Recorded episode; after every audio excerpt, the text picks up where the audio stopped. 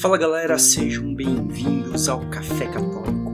Aqui quem fala é o seminarista José e hoje nós vamos falar de sacramento da nossa igreja. Hoje nós vamos falar sobre a Eucaristia e para me ajudar aqui neste assunto, meu amigo e também seminarista Gabriel. E aí galera, tudo bem? Prazer estar aqui de novo com vocês. Então é isso aí, pega o seu café e vem ouvir esse papo sobre a Eucaristia aqui no Café Católico. Então, Gabriel, para a gente começar este, este papo Uhum. desse sacramento, lembrando aos ouvintes que a gente já fez um programa falando dos sacramentos de maneira geral e fizemos falando sobre o batismo e a crisma também. E os sacramentos, é, uma das coisas que tem né, dos sacramentos é que, quando a gente definir os sacramentos, é que todos eles foram instituídos por Jesus Cristo. Uhum. Então, e essa instituição aparece né, na Sagrada Escritura. Então, pra gente, a gente, pra gente falar, olhar lá pra Bíblia um pouquinho, em visão geral, porque quando a gente fala da instituição da Eucaristia, a gente vai ter quatro relatos lá no Novo Testamento. Que eles vão ter algumas coincidências e algumas diferenças. De coincidência que a gente pode elencar, né? Primeiro que tanto os, os evangelistas eh, sinóticos quanto João, ele relata que Jesus se reuniu com os apóstolos nas vésperas da sua paixão para uma ceia, né? Uma ceia de despedida. Também é, a instituição propriamente dita ela aparece né, nos três sinóticos e ela também é citada por São Paulo na primeira carta aos Coríntios. né? Há um contexto também de que provavelmente era mais de noite ou no fim da tarde, pelo menos. Então eles usam expressões diferentes. Né? Em 1 Coríntios é que fala que era de noite, ao cair da tarde, Mateus e Marcos. Em Lucas é quando havia chegado a hora, mas dá para se entender essa, de, essa coisa que estava acabando o dia. Né? É, em João já não se fala, eu me equivoquei, né? Mas João não se fala da, do relato da instituição. Ele só cita o lava-pés na última, na última ceia. Cita que eles comeram com Jesus e o relato da, do lava-pés. Então João faz essa substituição. João vai falar da Eucaristia de uma outra maneira, assim, né? É. mas não como uma instituição, né? Também é, o que fica claro é que eles fazem uma refeição, né? Essa instituição da Eucaristia está num contexto de refeição, seja essa, seja aquilo dali era de fato a ceia pascal ou não, mas era um contexto de uma refeição, eles estavam fazendo uma refeição juntos. É importante também deixar ressaltado que essa ceia foi celebrada num contexto que estava relacionado à morte próxima de Jesus. Estava ligado estritamente ao anúncio da traição de Judas, né? Porque tanto é que todos os evangelistas, inclusive João, relatam ah, a traição de Judas. Mesmo que João não retrate a instituição da Eucaristia, somente o lava-pés, ainda assim João relata a traição de Judas, né? Exatamente. É, Além disso, aparece ali claramente que tem o pão e o vinho e Jesus faz né, gestos, né, ele oferece né, palavras, ele diz palavras sobre o pão, sobre o vinho e oferece isso aos, aos apóstolos ali reunidos com ele. Né? esses gestos, um deles era a bênção que se fazia, que se chama beracá. E a gente tem isso até hoje na nossa missa, né? A beracá eram as, as bendições que os judeus faziam, já na época de Jesus. Quem assistiu The Chosen talvez tenha percebido que os apóstolos, os apóstolos assim que acordavam, diziam: Bendito sejais, Senhor do universo, por tal e tal coisa, pela noite de sono, bem dormida. Então essas eram as orações a beracá que eles diziam. E essa beracá era realizada em todos os momentos da vida do judeu. E Jesus também, então, provavelmente tenha anunciado, é, feito essa beracá. Por isso que quando a gente celebra a missa, o padre, na hora que ele pega o pão e o vinho, ele leva e diz: Bendito sejais, Senhor Deus do universo, pelo pão que recebemos, fruto da terra e do trabalho humano, que agora vos apresentamos e para nós vai se tornar pão da vida. E depois com o cálice, né?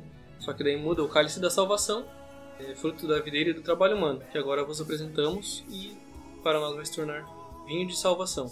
Então essa beracá já presente ali na, na- nos relatos, né, essa bênção ritual, que provavelmente Jesus teria feito mais ou menos a mesma coisa, se perpetua até hoje. E ligado a essas palavras também, né, e algumas outras semelhantes, sempre há um, um tom escatológico, né, ou seja, desse, de, um- de uma coisa, Jesus sempre há, uma, há um tom de, de que aquilo deve se perpetuar ao longo do tempo, que aquilo deve ser feito em memória dele. Há sempre um olhar para o futuro também nessas, nessas palavras de Jesus. Não era uma coisa somente para aquele momento, né? ele sempre ele deixa claro que era uma coisa que era para se perpetuar em vista de algo maior no futuro. E agora vamos um pouquinho para as diferenças, José. queria ressaltar Lucas e 1 Coríntios que falam, né, a, a respeito do pão, né, que o pão, o corpo será entregue por vós.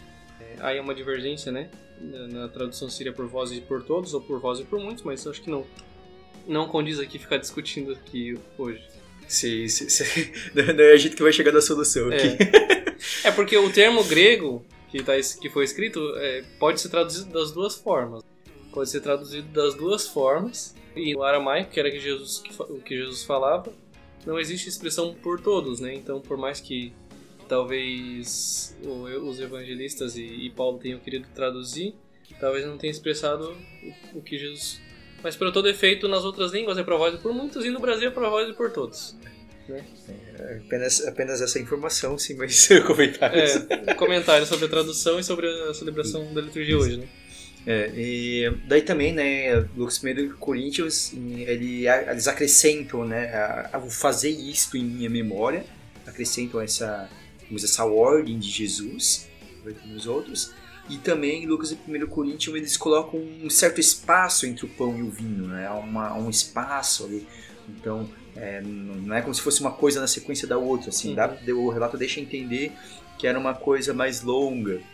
É, e também a gente tem uma diferença de Mateus e Marcos para Lucas e 1 Coríntios. Porque em Mateus e Marcos, sobre o vinho, se diz que esse é o sangue, do, o meu sangue, esse é o meu sangue da aliança. E já em Lucas e 1 Coríntios diz que este cálice é a nova aliança em meu sangue. Então traz a, a simbologia do cálice aqui, que é o cálice que é a, a, aliança no sangue de Cristo. E também Mateus ele vai acrescentar né, sobre o, o vinho, falar sobre para o perdão dos pecados. Né? Vai ter essa coisa única para Mateus em relação aos outros.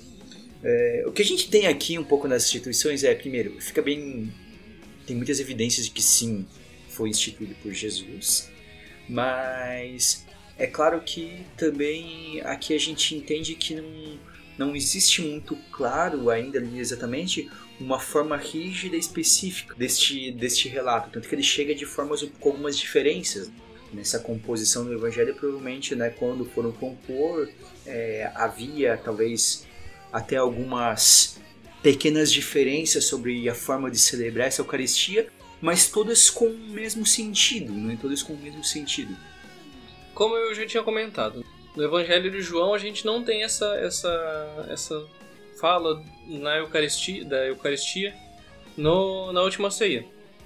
Mas a gente, ele aparece sobretudo no, no capítulo 6 do livro de São João, no discurso do pão da vida. Então, quando João descreve ali o discurso do pão da vida, está colocando ali a parte sobre a, a Eucaristia no livro dele. E daí ele deixa então os momentos anteriores à paixão de Cristo para se, se de, colocar o lava-pés e a traição de Judas e tudo mais que ele coloca lá. Não porque seja menos importante, pelo contrário, ele, é, João dedica todo o capítulo 6 para fazer um discurso muito interessante sobre o pão da vida. O Evangelho de João ele todo ele tem suas características próprias, né? Então é todo talvez muito mais se fala né que ser muito mais teológico, muito mais místico que os outros. Então essas particularidades. Mas no capítulo 6, né, como o Gabriel citou, então ele vai dizer de uma maneira muito clara, né, dizer, né, o meu corpo é verdadeira comida, meu sangue é verdadeira bebida é, que até escandaliza alguns e muitos deixam de seguir Jesus. Né? Então Jesus ele faz todo, ele se coloca como o pão da vida, né? Que diferente do, do maná que ele fala para os judeus que seus pais comeram e tiveram fome, quem comer deste pão nunca mais sentirá fome. Então ali ele se coloca. Então há um discurso muito forte realmente sobre a Eucaristia, né? mesmo que o relato da instituição não tenha em João, como a gente falou. É, a ceia de João, a última ceia, foi mais uma ceia de despedida. Né? Foi mais uma prefiguração, apontava mais para a morte de Cristo. E a Eucaristia dessa última ceia, então, vai se definir mais ou menos como um memorial dessa morte, né?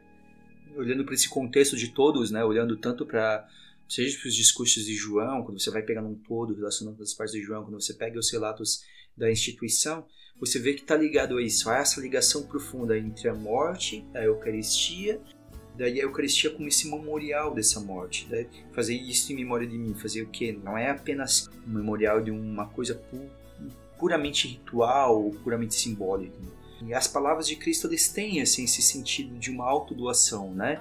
Tomai todos, ele mesmo oferece o envio, ou seja, ele mesmo oferece o seu corpo, o seu sangue, ele oferece ali pelas espécies do pão e do vinho, essa mesma doação que ele vai fazer na cruz, né? dessa entrega do seu, do seu corpo. Sim, isso fica muito mais evidente no, no, no capítulo 6 de São João, né?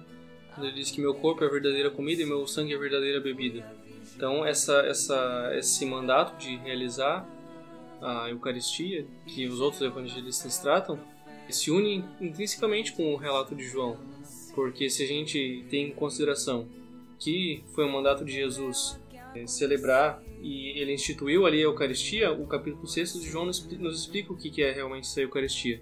É que o corpo de Cristo é a verdadeira comida e o sangue de Cristo é a verdadeira bebida. E realmente são o corpo e o sangue de Cristo.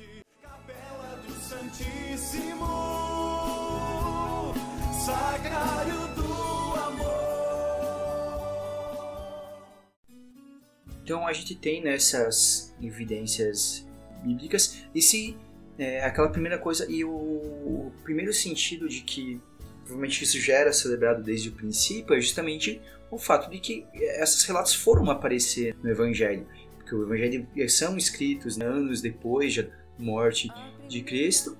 Então era uma coisa que acontecia na comunidade, então é que é um pouco a partir dos relatos da comunidade.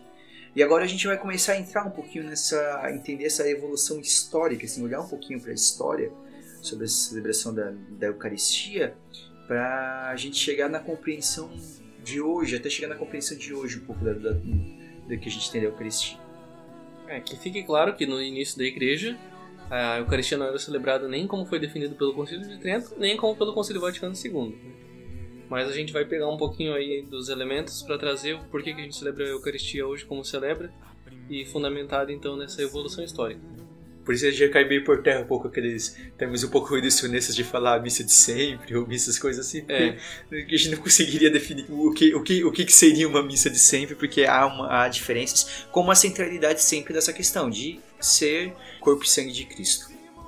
Mas assim, a gente tem lá, quando a gente vai olhar para alguns relatos né, no primeiro e no segundo século, de alguns autores, alguns escritos que a gente vai ter, é o que a gente tem de evidências. Primeiro, né, a Eucaristia celebrada com uma ceia, ou o que eles chamavam de um ágape, que era uma meio que uma celebração fraterna. Talvez é de se pensar que isso tenha muito sentido se você for pensar que se Jesus, né, provavelmente deve ter usado alguma base das celebrações judaicas, e uma ceia judaica, ela não é apenas uma celebração religiosa, mas ela é uma ceia junto também. Então é de se pensar que nesse começo, quando eles vão celebrar a Eucaristia, eles ainda usassem um pouco desses elementos dessa ceia pascal judaica, né? Que você uhum. tem um momento que você come e come para valer mesmo. Sim. É, tanto é que essa essa agora a gente tem que diferenciar, né? A ceia era fornecida por um dos habitantes da casa, né? Então alguém fornecia. E esse ágape já era uma coisa de, de cunho assim, uma compreensão um pouco mais cristã, porque o ágape era basicamente o que a gente entende hoje por partilha, né?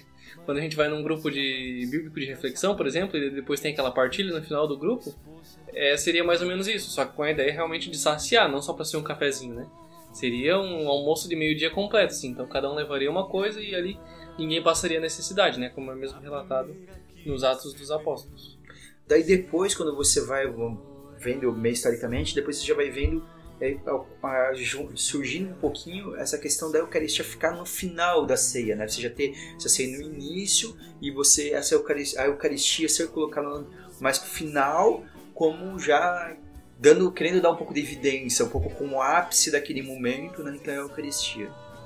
É, e depois, é, realmente, a Eucaristia e o ágape são, se tornam duas coisas separadas, em momentos diferentes, né? É, chega um momento que se acaba reconhecendo que uma coisa não é que substitua a outra, mas que são duas coisas distintas.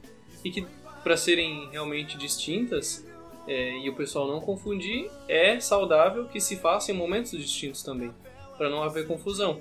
De que achar que talvez no momento da, da partilha fraterna, do ágape fraterno, ali aconteceu a Eucaristia. Não, a Eucaristia se dá justamente com os elementos próprios, né? Então, pouco a pouco vai prevalecendo então essa ideia, né, da Eucaristia como é, de bênção, de uma ação de graças né, da Eucaristia. Então, não somente um, um momento de reunião, um momento de partilha, né, como talvez no início era um pouco medida, vai prevalecendo essa categoria. Aí a gente encontra alguns relatos, né? No, no, logo no primeiro e segundo século. Poucos até. Mas é que relatam assim algumas, alguns elementos que a gente tem muito muito próximo do que a gente tem hoje em alguns elementos assim. Por exemplo São Justino né? A celebração da Eucaristia no domingo.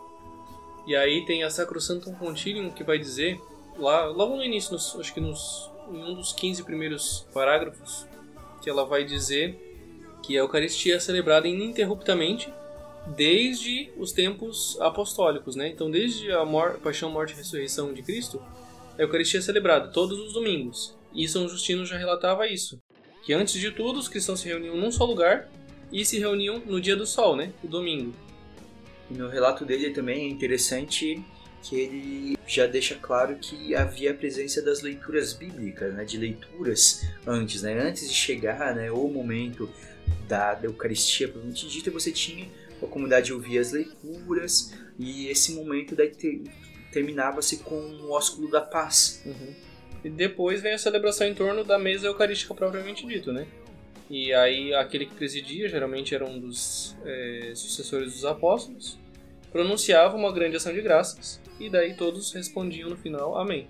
É, dando essa, essa ideia de que, é, porque Eucaristia significa ação de graça, e, ou traduzindo por um português mais acessível nosso, né, ação de graças não, agradecimento, era um agradecimento a Deus por todos os benefícios que por todos os bens que ele nos faz.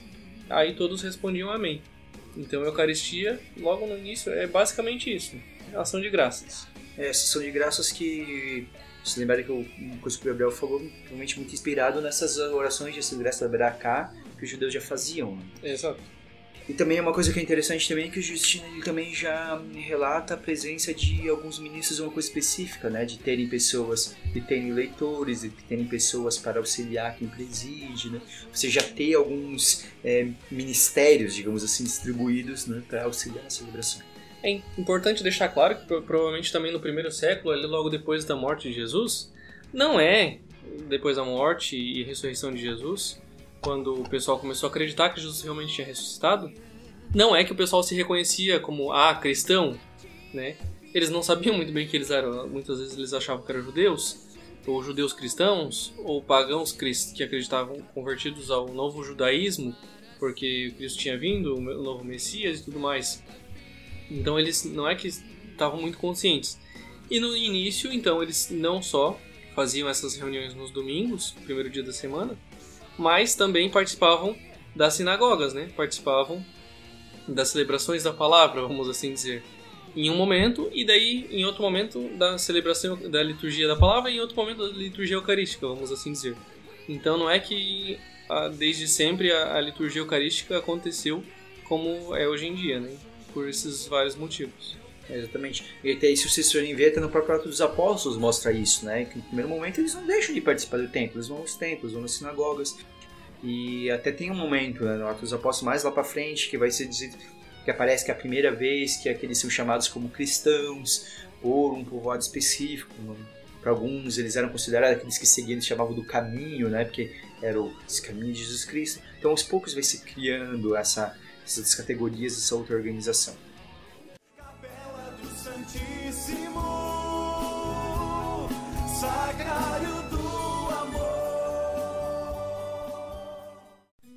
Já no século III, partindo mais para frente agora, então no século II a gente tem o relato de São Justino, né?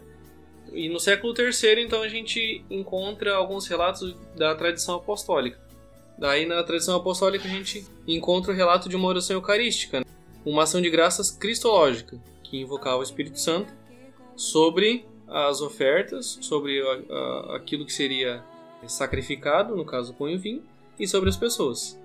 E nesse, nesse, nessa tradição apostólica, né? Apostólica porque dos apóstolos, obviamente, então porque quer dizer da antiguidade que ela que ela provém.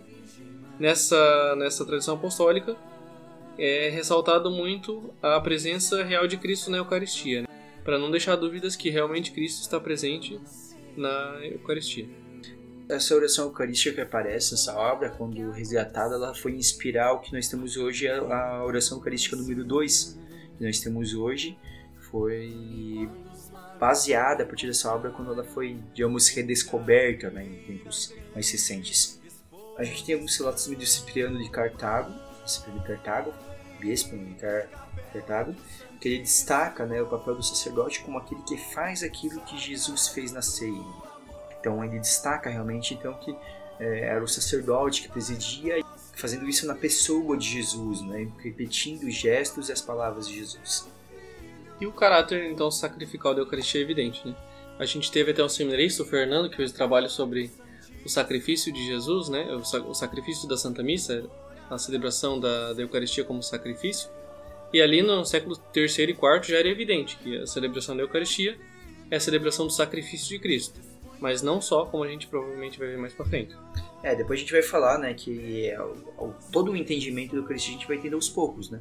Como praticamente tudo que tem da nossa fé, a gente aos poucos vai descobrindo cada vez mais, né? Vai compreendendo cada vez mais aquilo que Deus quis falar para nós. E bom, e daí depois são expulsão da igreja, a gente vai ter um período da, da Eucaristia de, que a gente pode dizer assim, analisando do século V até, até chegar no Concílio de Trento, né? Quando você pega ali, realmente do século V ali, o sexto até o oitavo, você vai ter um pouco dos relatos sobre como que era a missa papal. E é interessante porque quando você olha para a estrutura, você já vai ver muito, no geral, da estrutura da, da missa hoje em dia. Uhum.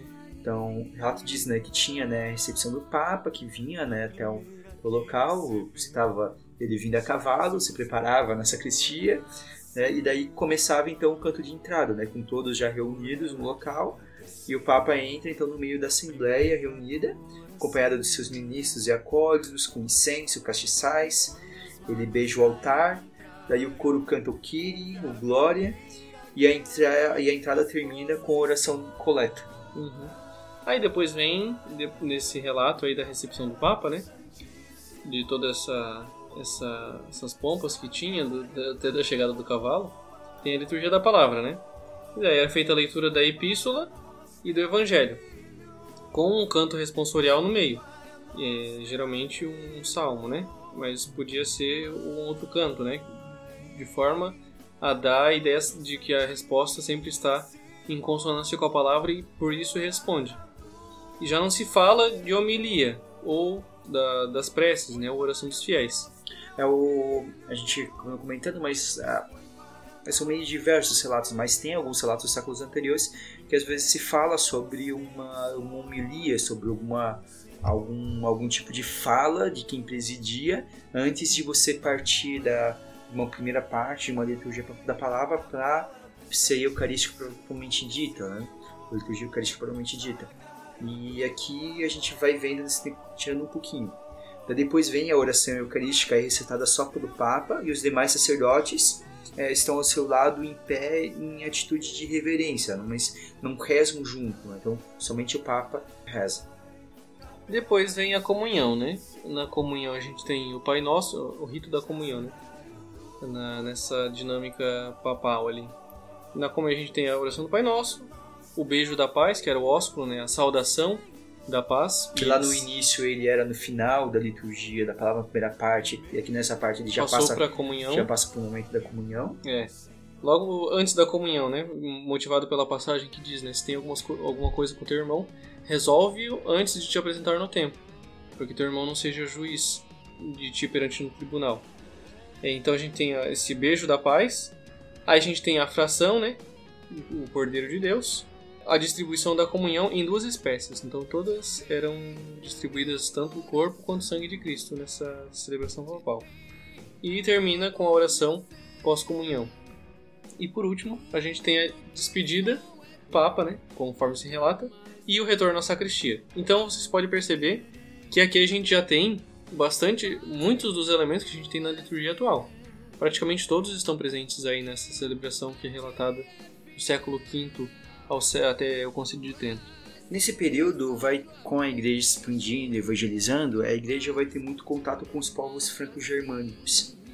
e eram povos que eles tinham uma cultura diferente da, da cultura romana, que era um, um pouco mais direta nas coisas.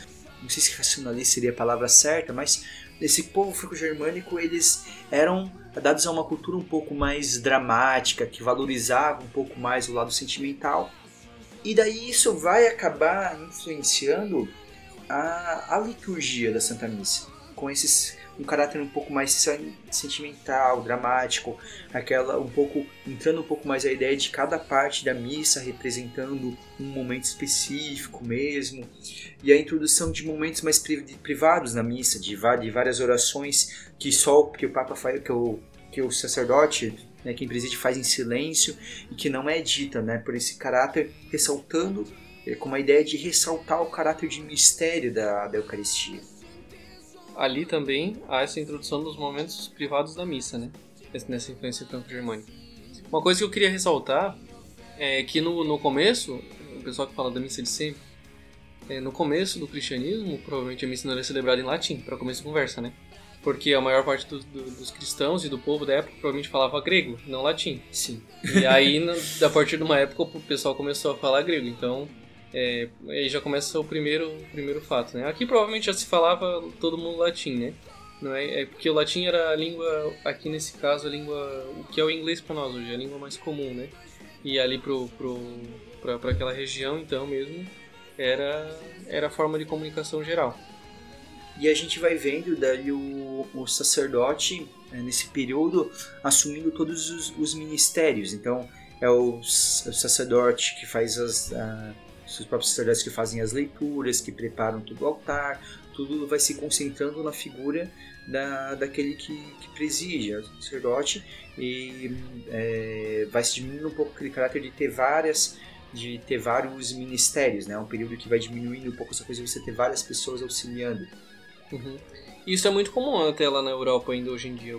Até o nosso professor de história estava dizendo que tem pessoas que vão lá para a Itália e tudo mais, quando o padre vai lá para a Itália e tenta promover essa, esse clima mais de, de participação dos fiéis e tudo mais, né? Por exemplo, lá é, são os, os padres ainda que dão catequese, por exemplo. Enquanto aqui no Brasil a gente já tem os catequistas, né?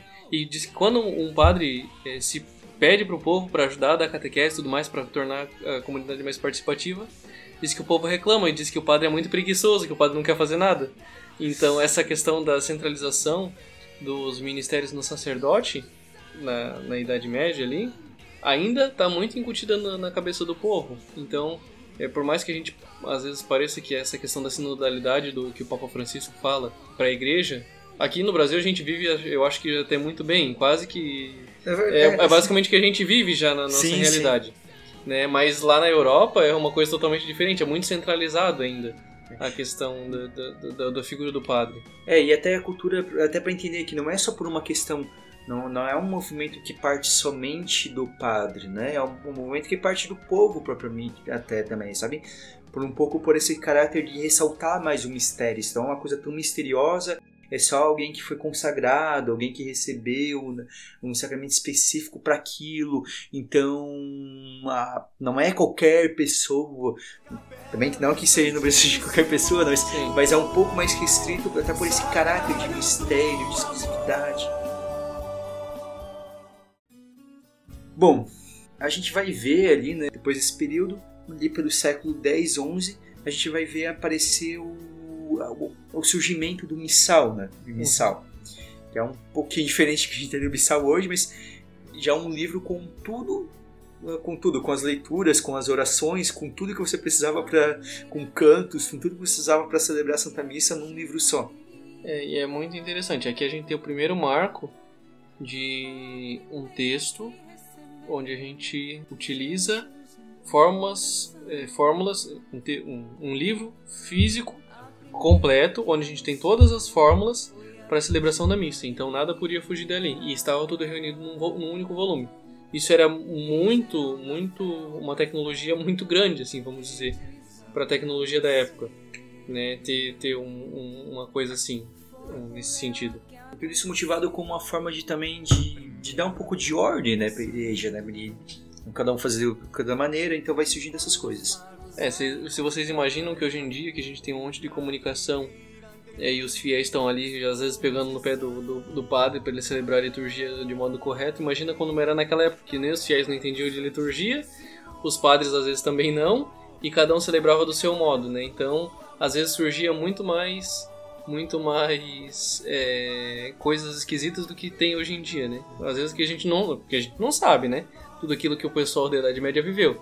Mas devia surgir umas bizarrices ali no meio também. É, porque tu pensa, né? Se hoje a gente ainda consegue, sei lá, se você quiser, você grava e, e registra e mostra o que está acontecendo. Né? Muitas vezes lá era comum, né? O padre era designado para um lugar, ficava a vida inteira naquela maneira, ele celebrava daquela maneira, e ele nunca mais ia ter contato com ninguém, né? E as pessoas não iam em outro lugar, celebravam naquele lugar só. Exato. Bom, e daí nesse período a gente vai vendo com o desenvolvimento, essa questão de entendimento, e esses desenvolvimentos, que esse caráter mais sentimental, dramático, a gente vai ver surgindo nesse período, século XI principalmente, tanto século XII, é, algumas controvérsias eucarísticas com dois grupos, basicamente, com exagerando algumas questões teológicas em relação à Eucaristia. De um lado, alguns exagerando no, no simbolismo, né, na ideia de Eucaristia como um símbolo, chegando ao ponto de quase negar a presença real, né? de, uhum. de, tratar a Eucaristia somente como um símbolo e não era realmente o corpo de Cristo. Mas também, por um outro lado, havia um outro grupo que exagerava, né? o exagero do realismo, ignorando o caráter simbólico sacramental da Eucaristia, né? É, é, é como se Jesus estivesse presente somente ali, sabe? No uhum. local físico localizado. E até às vezes exagerando essa questão da presença real, né? achando que realmente o pão teria gosto de carne, que o vinho teria gosto de sangue, quando na verdade a gente sabe que não é assim. A substância muda, mas os acidentes permanecem o mesmo. Tanto é que, como diria o nosso professor de, de, sacramentos, né, para a vida de um cristão, é, o que, que é mais importante? Eu, vou, eu, quero que o José deixe uns, uns segundinhos de silêncio aqui depois para vocês pensarem, uns 10 segundinhos. O que, que é mais importante para a vida de um cristão? A Eucaristia, que tem aparência de pão e aparência de vinho, ou todos esses milagres eucarísticos que aconteceram, que a Eucaristia se tornou corpo é, físico e sangue. A aparência também mudou, além da substância, né? Queria que deixasse uns, uns segundinhos de silêncio aqui.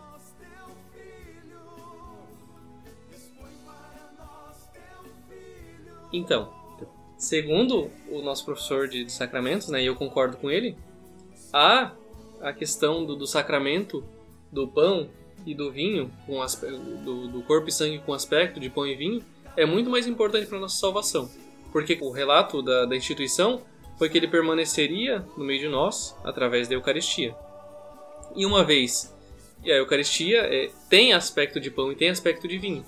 Então, por mais que aquilo que tem aspecto de, de corpo e aspecto de sangue seja importante para é, fortalecer a nossa vida de fé e de, de crenças de uma maneira mais piedosa, o que leva à nossa salvação é a Eucaristia que nós comungamos, né? Porque por meio dela nós participamos da, do corpo e sangue de Cristo, nós fazemos parte do corpo de Cristo e nos formamos um só corpo com a Igreja. Então, por mais que a Eucaristia para adoração, para veneração nas espécies do corpo e do sangue é com aparência de corpo e sangue realmente sejam importantes, o que é mais importante para nós é a Eucaristia que a gente comunga, né?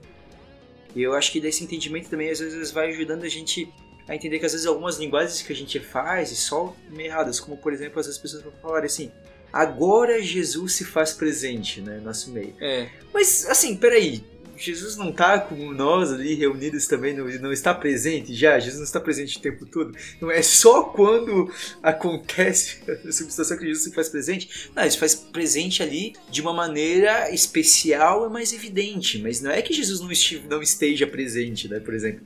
Né? Não é só naquele momento quando tem ali o, da oração, da narração da instituição, do, durante a oração eucarística, que naquele momento Jesus se faz presente. Não, ele se faz presente já, mas ali ele faz de uma maneira mais evidente, é claro. Tanto que essa, essa, essa controvérsia, um pouquinho desses exageros, de às vezes não cair num símbolo. Ah, agora a Eucaristia é só um símbolo, é, é lembra Jesus, é falar com essa coisa, ou, ou, ou, essa coisa meio de ficar muito preocupado que tem, tem que parecer, né, com o como o Gabriel falou. Já Santo Tomás, já ele ele desenvolveu muito bem a partir da doutrina da transubstanciação, para evitar esses exageros. Evita esse simbolismo exagerado, né? Que há uma mudança de substância. A presença de Cristo é real na Eucaristia. Aqui uhum. apelamos um pouquinho para a filosofia. É, segundo São Tomás, é, segundo já Aristóteles, na verdade, que faz essa distinção entre substância, essência e os acidentes, né? A essência é aquela coisa constituinte da, da coisa como mesmo. E os acidentes são aquilo que gira em torno, né? Da, da substância. Então, por exemplo, é, uma garrafa é uma garrafa porque ela é uma garrafa. E aí tudo, todas as coisas que giram em torno disso se dão porque ela é uma garrafa. Então ela vai ter formato de garrafa, ela vai ter cor de garrafa, ela vai ter gosto de garrafa. Todas as coisas que giram em torno vai ser porque ela tem, é, é, porque ela é uma garrafa. Só que com a Eucaristia muda a substância, só que as coisas em torno dessa substância permanecem as mesmas, né? Então por isso que se chama de transubstanciação. Então é, muda aquilo que a coisa é, mas ela continua com todos os acidentes, todos os aspectos ainda da coisa é, anterior. É. E daí ela evita também essa. evita o. essa diminuição desse, desse realismo, a gente fala ser popular, né? De tipo, de Cristo ele não se faz pequeno na Eucaristia. Nessa ideia, ele não se esconde no pão, né? aquela ideia de que ah, ele está escondido no pão, como é, se ele estivesse ali, sabe? Só ali, sabe? Exatamente. Né? Então essa coisa muito é, muito reducionista da presença de Cristo, né? Lembrando, Cristo se faz presente maneira geral. Ele faz de uma maneira presente especial na Eucaristia, mas não somente na Eucaristia. Exato. Por isso que não adianta imaginar, às vezes, um rostinho ali na hóstia, né? Exatamente, Achando que, que Jesus está ali, né? olhando você é. da hóstia ali. É, não... Essa compreensão é equivocada, né? E daí, quanto à ideia daí também de sacrifício, daí você, nisso, né, nessas ideias, né, entre não caindo no exagero entre simbolismo e, e realismo, a, a ideia de o sacrifício na missa, então, ele não vai ser um outro sacrifício e ele não é apenas símbolo do sacrifício de Cristo. Ele é, é a gente fala da presencialização do sacrifício de Cristo. É como a gente fosse de certa forma transportados para aquele momento do sacrifício de Cristo. Uhum. Né? Nós vivenciássemos aquele momento, mas que foi um momento único. Exatamente. Não é que Jesus está constantemente morrendo e ressuscitando. Não. Ele morreu de uma vez por todas para a salvação dos pecadores, como diz o próprio, a própria palavra. Mas a gente participa e celebra esse mesmo sacrifício, que se renova cada vez mais. Mas não é que Jesus fica morrendo e ressuscitando, morrendo e ressuscitando, morrendo e ressuscitando. Não. Ele morreu e ressuscitou de uma vez por toda para a remissão dos pecados. E daí a Eucaristia, né? Então, ela, ao mesmo tempo que essa comemoração da paixão de Cristo, também é um sacramento que prefigura a glória, né? Que se apresenta a, a glória de a glória eterna, né? E como um, sinal eficaz da, da graça que Deus nos concede, né? Parte da definição de sacramento passa pela questão de ser um sinal eficaz. E dessa da ideia do sacramento prefigurativo da glória é, é muito interessante, a gente pode até cito aqui de certa forma, adianta, mas, por exemplo, você tem um. O Scott Hahn ele trabalha muito bem essa ideia de prefiguração da glória no, no livro Banquete de Cordeiro, onde ele vai mostrando a relação é, do Apocalipse né, com a liturgia eucarística, né, do Apocalipse como esse sinal, essa prefiguração né, da glória eterna. É. O nosso professor de liturgia, da minha pós que eu estou fazendo pela Católica de Santa Catarina, de Teologia da Liturgia, ele disse que o livro do Apocalipse realmente é um resumo da celebração eucarística. Quem compreende bem o livro do Apocalipse compreende bem a celebração da Eucaristia. É como essa prefiguração da glória eterna, né?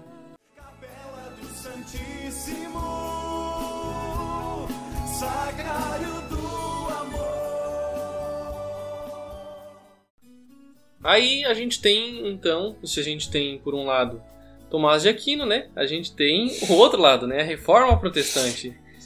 Vamos do, do, pro topo do, ponto e depois vamos lá pro fundo do poço. Exatamente, aí a gente vai pro, pra falar dos protex. Então, os protestantes, principalmente com a reforma de Lutero, né, de Calvino, eles atracam, eles atracam não, eles atacam três aspectos que são respondidos pelo Concílio de Trento, né? O primeiro aspecto que os protestantes atacam é a Eucaristia como sacrifício. Eles não aceitam que a Eucaristia seja sacrifício. segundo, presença real de Cristo. E o terceiro, que é dessa questão mais filosófica que a gente ia dizendo que São Tomás, Santo Tomás ressaltou da transubstanciação. É, o Trento, de certa forma, ela vai utilizar muito de, de Tomás de Aquino para responder essas questões, né? Que, na verdade, é aquela coisa já estava resolvido, né? Foi criar confusão de uma coisa que já estava resolvida. É. Mas, na verdade, é um pouco daquilo que a gente já, já, já falava. As críticas deles vão naqueles pontos, na, naqueles exageros, justamente. De, às vezes, não entender que a Eucaristia como sacrifício não é um novo sacrifício, não é essa ideia de que Jesus que está se sacrificando de novo, que Jesus precisa se sacrificar de novo. Não, é um único sacrifício somente, né, que é atualizado e, e feito memória, né, e, e a gente faz essa é, presença né, desse, desse sacrifício. A gente presentifica esse Presentifica esses sacrifícios a presença real de Cristo, né? Mas como a gente entende, explicou nessa ideia de não essa presença real é de fato é, a Eucaristia é de fato Jesus, não é apenas um, um símbolo, Jesus de fato presente ali, mas não um presente de uma maneira reducionista. É muito importante entender isso, não é? É, os luteranos ainda têm essa compreensão um pouco mais reducionista, né? Para os luteranos, a presença, quando eles vão celebrar a ceia, que eles dizem, né? Quando eles vão celebrar a ceia, Jesus se faz presente ali nas espécies do pão e do vinho, mas é somente durante a celebração. Depois passou a celebração, na teologia protestante tradicional, eles podem colocar junto todas as partículas que sobraram, porque não é, não é Jesus. Agora, tem que tomar um pouquinho de cuidado, porque tem alguns protestantes que já estão começando a separar essa, essa, esse pão e esse vinho que são, são usados ali numa espécie de sacrário. Então, se vocês forem parar para analisar, hoje em dia tem alguns protestantes que estão se catolicizando sem perceber, em alguns, em alguns aspectos.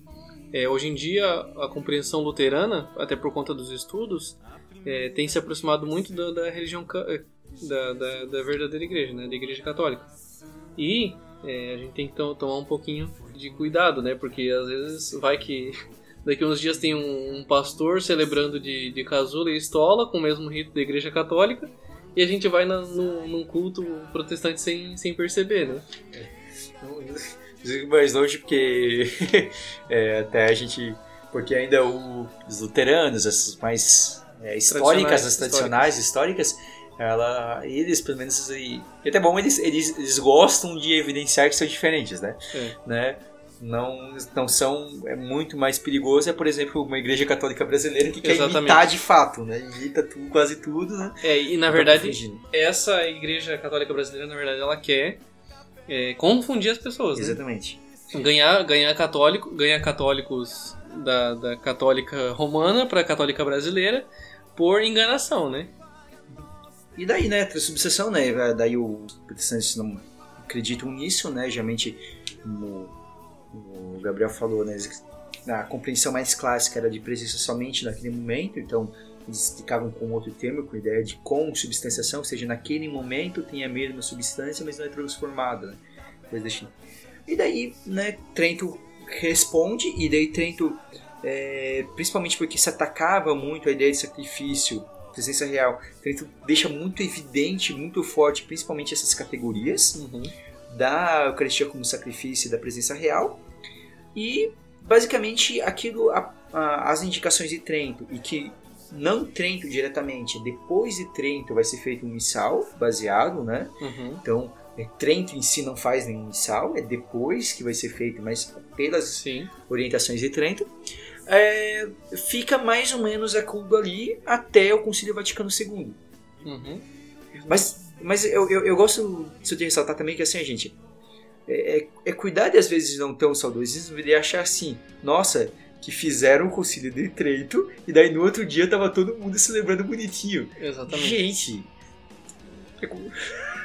o, o, tem um, um, dos nossos professores de história que diz: se vocês acham que o, o concílio do Vaticano II é, deu problema, deu discussão, gerou intriga, e está dando problema até hoje, que vai ser uns, uns 100 anos para até conseguir colocar o concílio em prática, o concílio de Trento foi muito mais difícil de colocar em prática. Teve muito mais discordâncias, é, muito mais dificuldades em colocar o concílio em prática. Levou uns 200, 300 anos para até conseguir ser colocado em prática, porque a comunicação era difícil, as correções eram, demoravam para acontecer e tudo mais. Então, por mais que a gente tenha hoje alguns, alguns que ainda não entendem o Concílio Vaticano II, muito mais era no de Trento. As coisas aconteciam muito mais vagarosamente, né? Então, eu acho é interessante, né, é isso porque realmente aquilo que foi proposto, né, por Trento, né, é, é belíssimo e é belíssimo sobretudo para a época, era o que precisava, era o que era necessário para a época. E ela, se era celebrada conforme pro, proposto, era realmente maravilhoso, mas acontecia, né, que em muitos lugares não era celebrada daquela maneira. E é o problema que a gente tem hoje, porque uma coisa é, é a liturgia de fato do Concílio Vaticano II, que é maravilhosa quando celebrada conforme é proposta, e outra coisa é, são as loucuras que as pessoas fazem, que Exatamente. nada tem a ver com o concílio.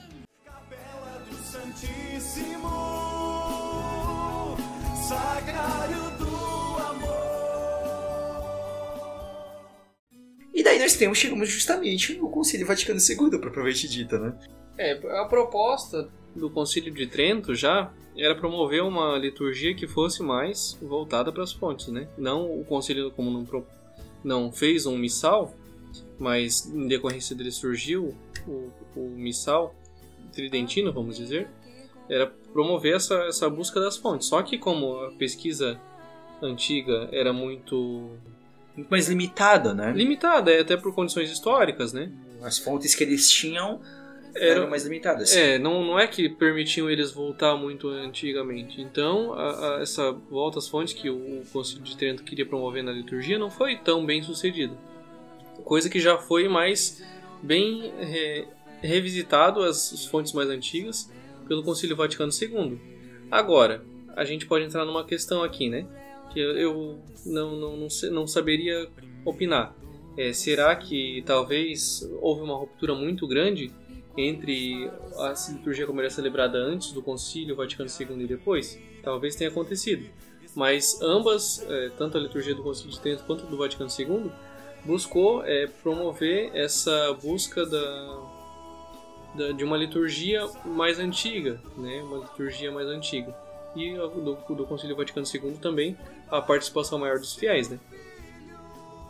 Vezes, de certa forma, se você vê em muitos sentidos, elas tiveram a, a mesma preocupação, né? Talvez a única diferença é que, até por uma questão de contexto, Trento teve toda uma questão dogmática mais forte além, né? Do Concílio Vaticano II. O Concílio Vaticano II foi mais uma, uma, uma, uma adequação pastoral, né? É, concílio, sobretudo. É, o Vaticano II é um concílio muito mais pastoral do que dogmático, né? ele não proclamou grandes dogmas de fé, não é que ele tenha proposto muitas, muitas proposições acerca da, da de fé foi mais uma questão prática mesmo, né, da pastoral. E daí então, a partir né, do Vaticano II, se, se buscou revisitar e ressaltar né, o, mais aspectos né, desse sacramento, né, olhando para um todo, né, de uma visão conjunta dos diversos aspectos do sacramento. É. Já o, o, o, movimento litúrgico que aconteceu antes do, do Vaticano II já vinha promovendo isso, né?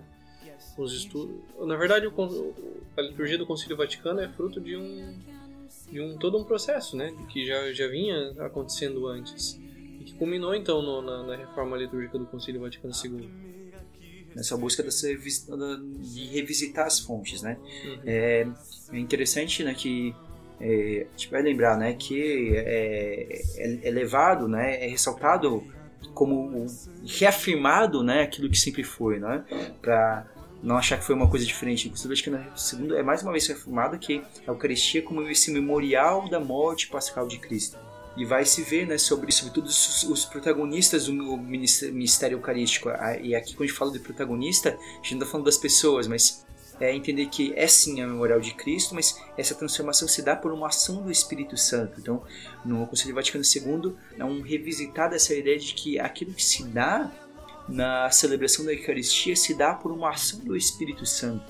O esclarecimento fez maior dessa ação do Espírito Santo que se dá na, na celebração. Realmente, a figura do Espírito Santo ficou mais explícita assim na liturgia celebrada nos nossos dias atuais do que era antes.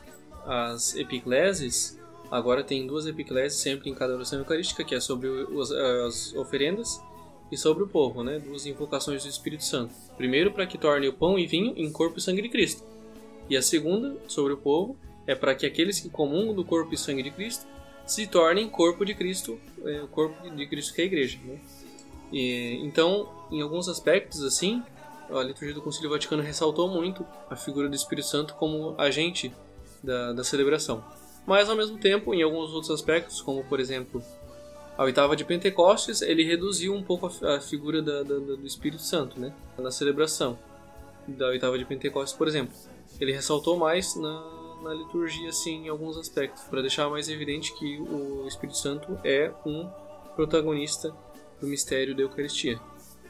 O Concílio Vaticano II, então, ele vai afirmar essa Eucaristia como fonte ápice de toda a vida cristã, né? então é da onde vem tudo, tudo que nós temos, nós somos como cristãos, vem da Eucaristia e tudo é destinado para a Eucaristia, tudo tem como foco final a Eucaristia.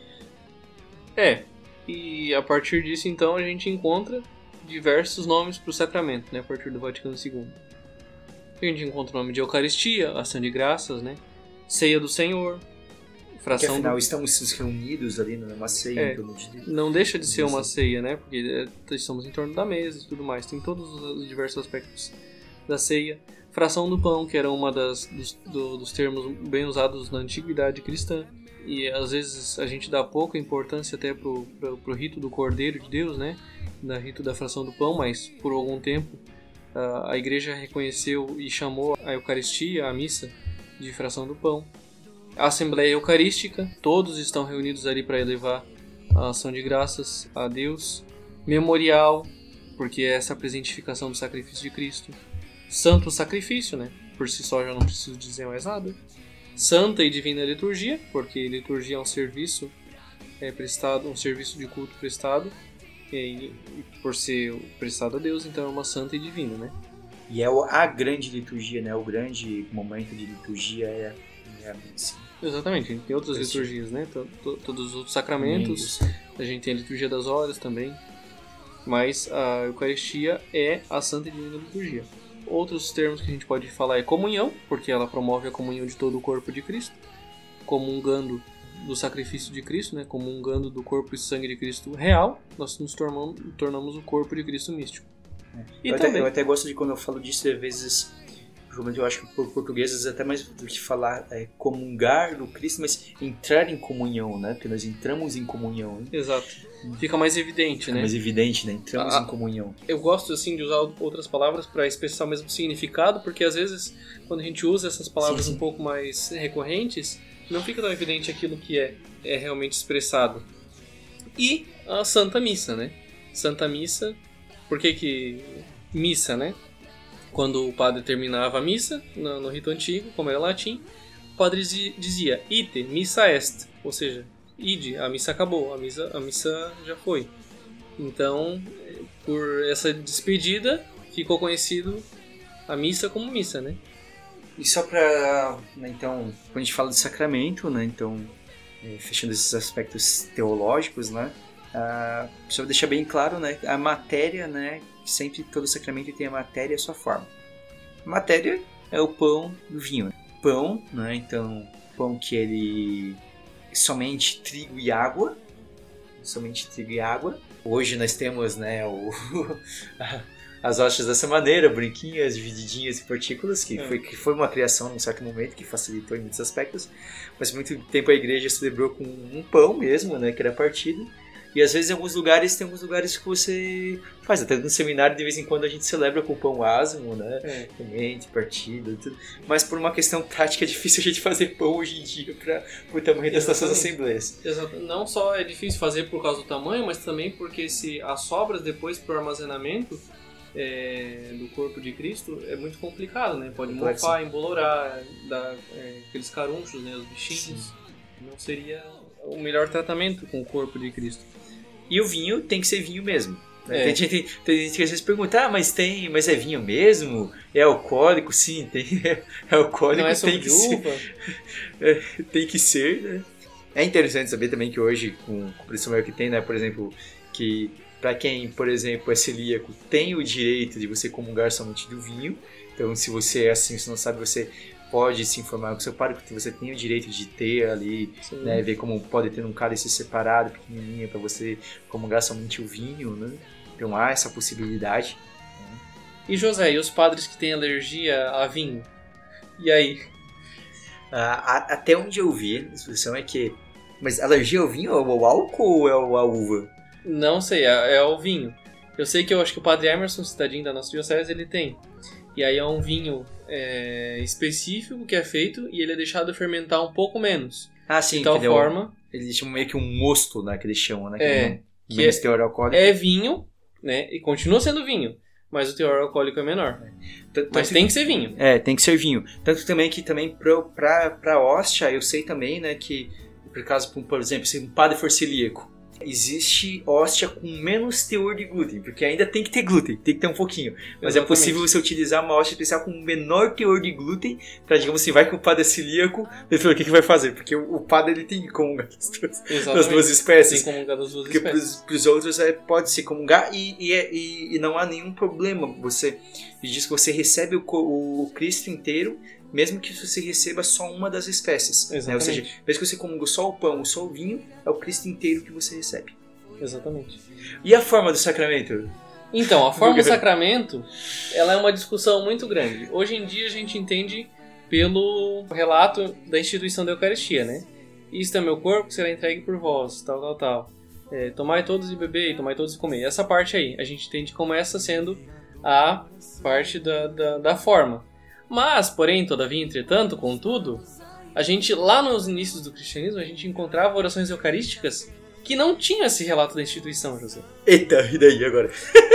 Então, por exemplo, se vocês pu- puderem pesquisar aí no, no Google, joga no Google é, e pesquisem anáfora de Adai e Mari.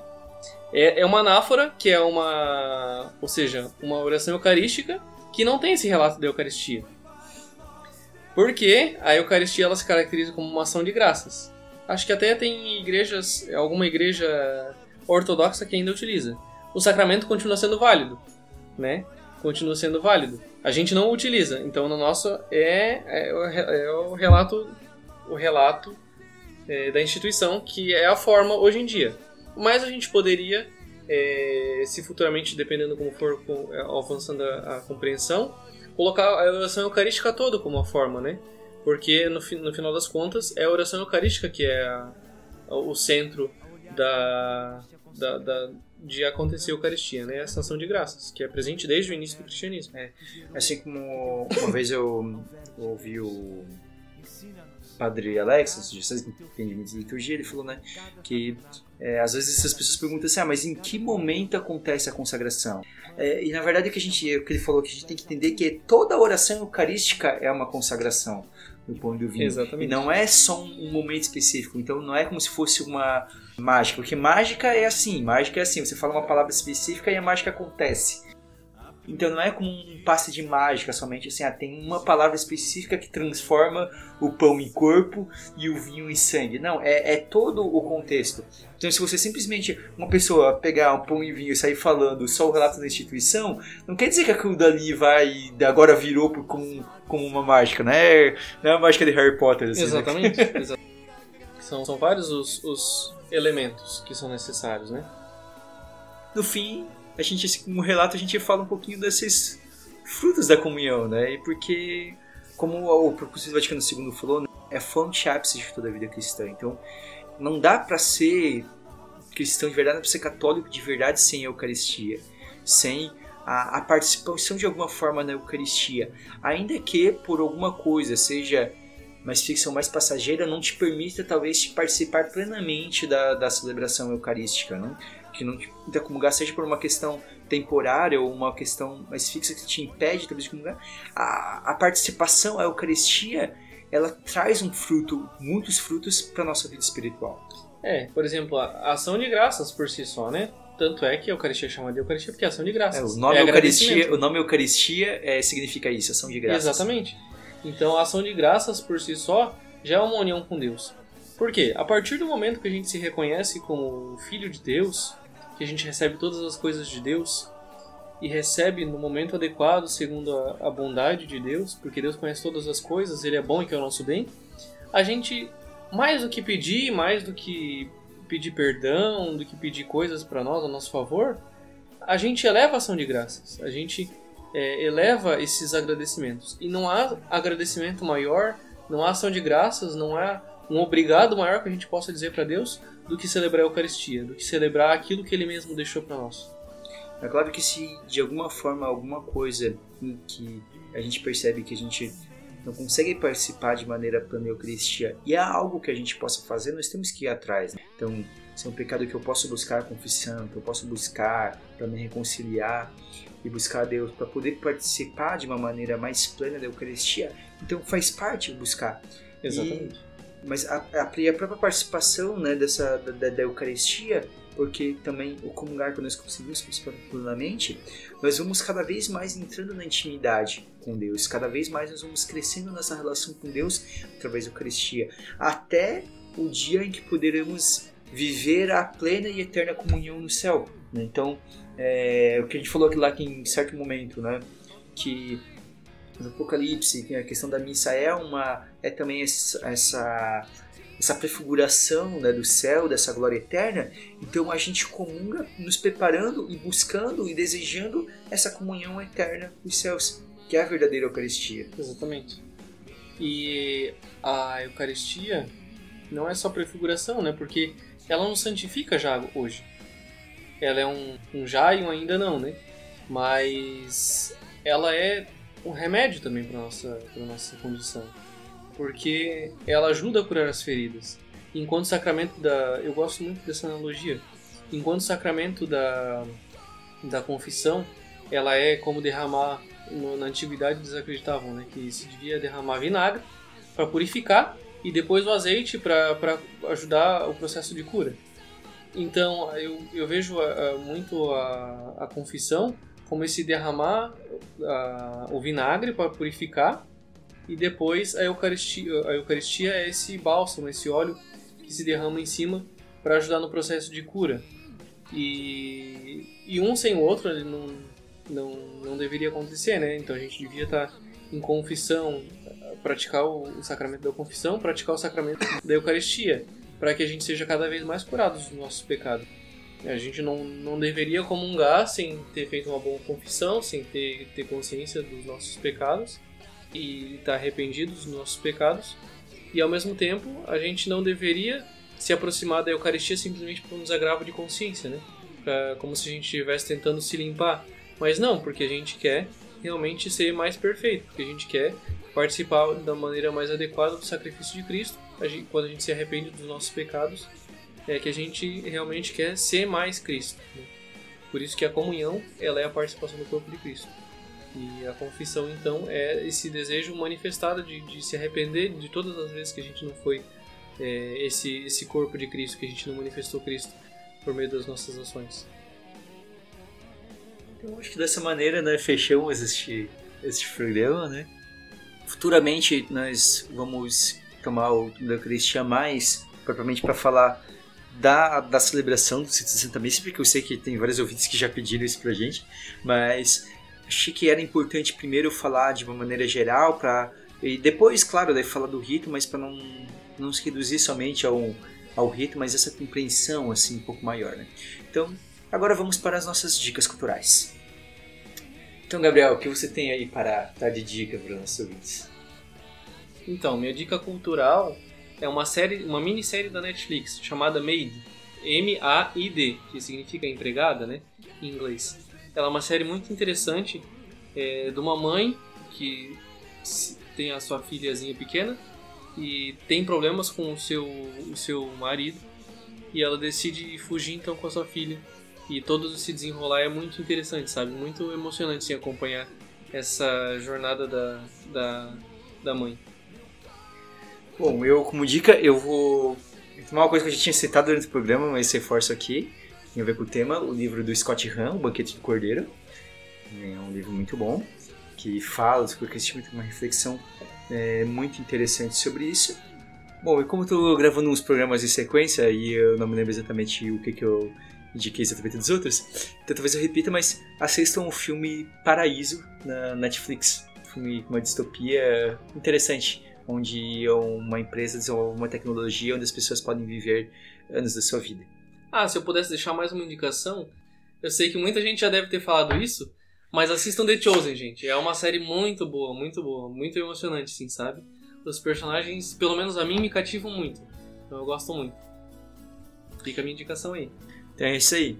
Então, nos sigam lá no Instagram, café.católico. É, nos deem dicas, sugestões, aceitamos críticas também. E distribui, né? Compartilhe esse programa para que chegue a cada vez mais pessoas, possam ajudar cada vez mais pessoas. Então é isso. Gabriel, muito obrigado. Eu que agradeço. Um grande abraço a todos e até o próximo Café Valeu. Católico.